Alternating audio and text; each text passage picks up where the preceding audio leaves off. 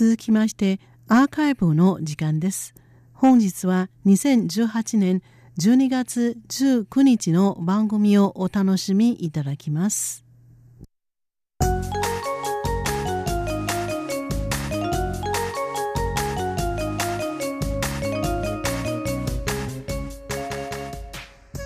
リスナーの皆様ようこそティールームへの時間です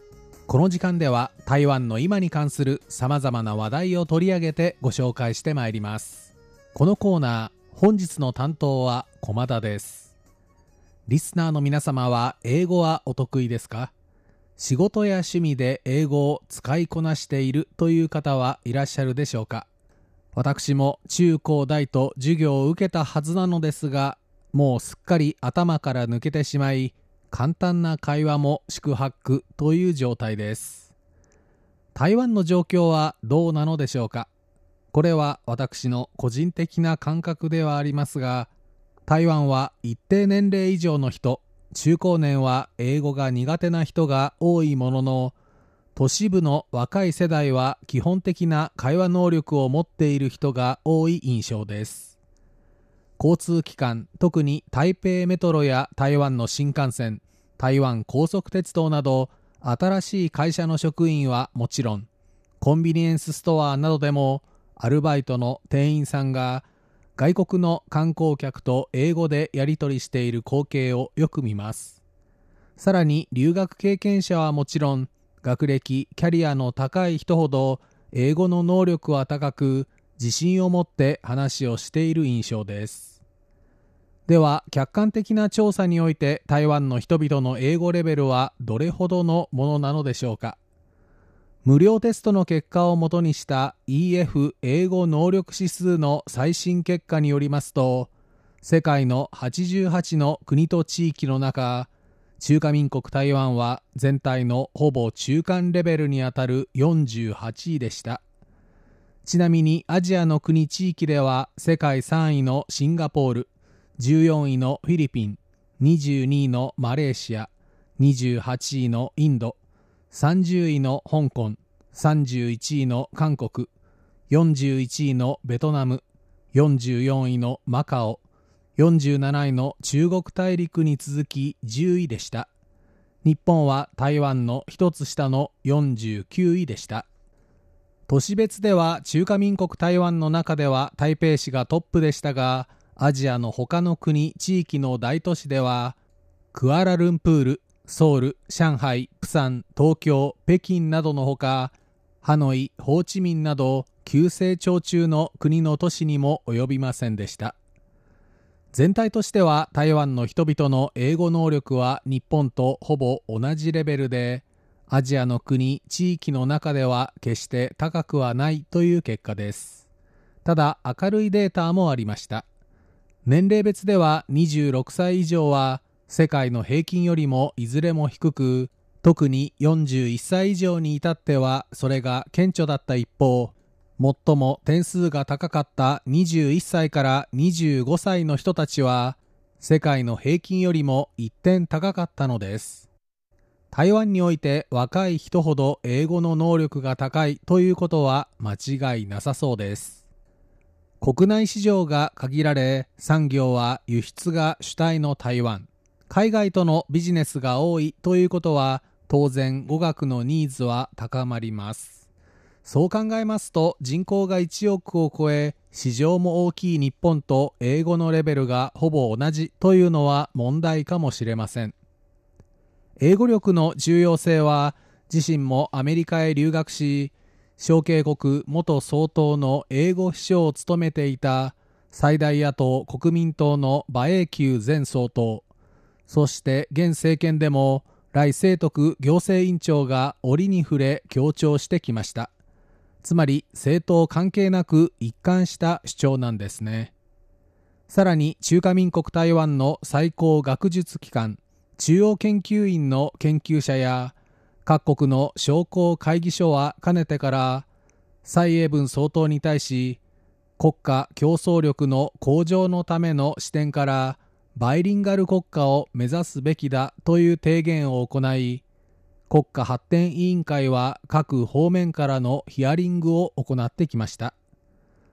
行政院は今月6日2030年までに標準中国語に加え英語も共通語とするバイリンガル国家の実現を目標とする2030バイリンガル国家政策を通過させました。来清徳行政院長は教育部に対し各地方自治体がこれを中華民国台湾の公用語である標準中国語のほか英語でも授業を行う学校設置のための法的根拠とするため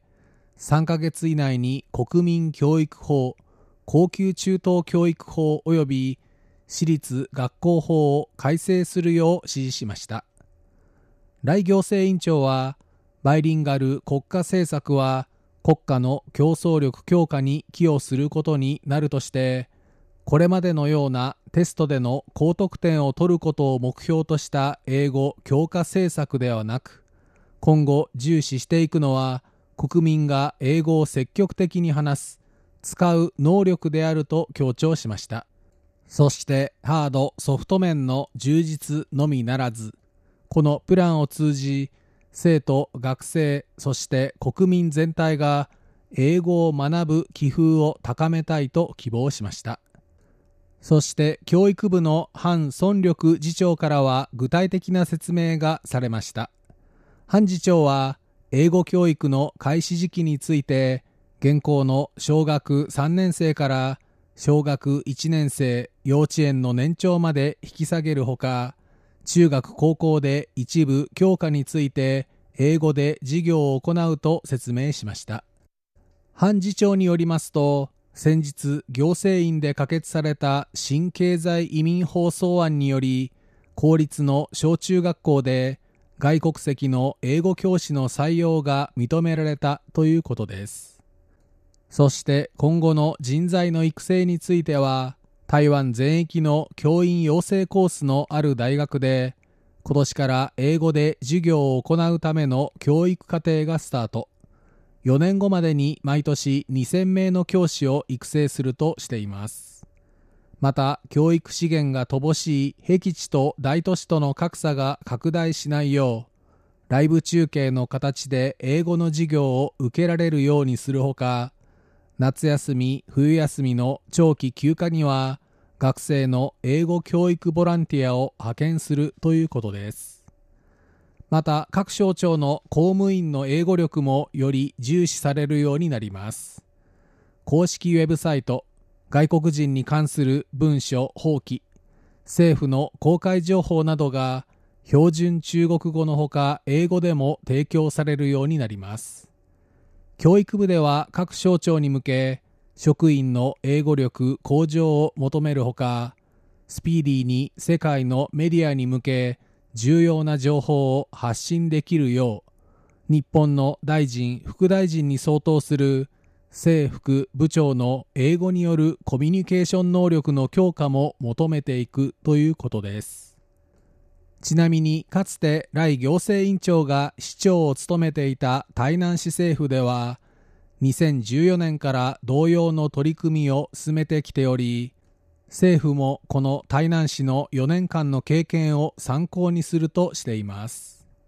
教育部の判事長は国民教育法高級中等教育法及び私立学校法の改正について次回の立法院の会期で可決させたいとしており最も早くて2019年度にも各地で本格的に指導できるとしています。この2030バイリンガル国家政策に対しては英語で授業を行う教員の確保が本当に可能なのか教育資源の格差拡大などを不安視する声のほかそもそもの実現可能性について疑問視する声も出ています。ただまずは踏み出すことが大事。一歩一歩取り組みを進めていってほしいと思います。私も今後高まるであろう台湾の英語熱に乗り英語を少しでも上達させたいと思います。本日のようこそティールームへ。担当は駒田でした。こちらは台湾国際放送です。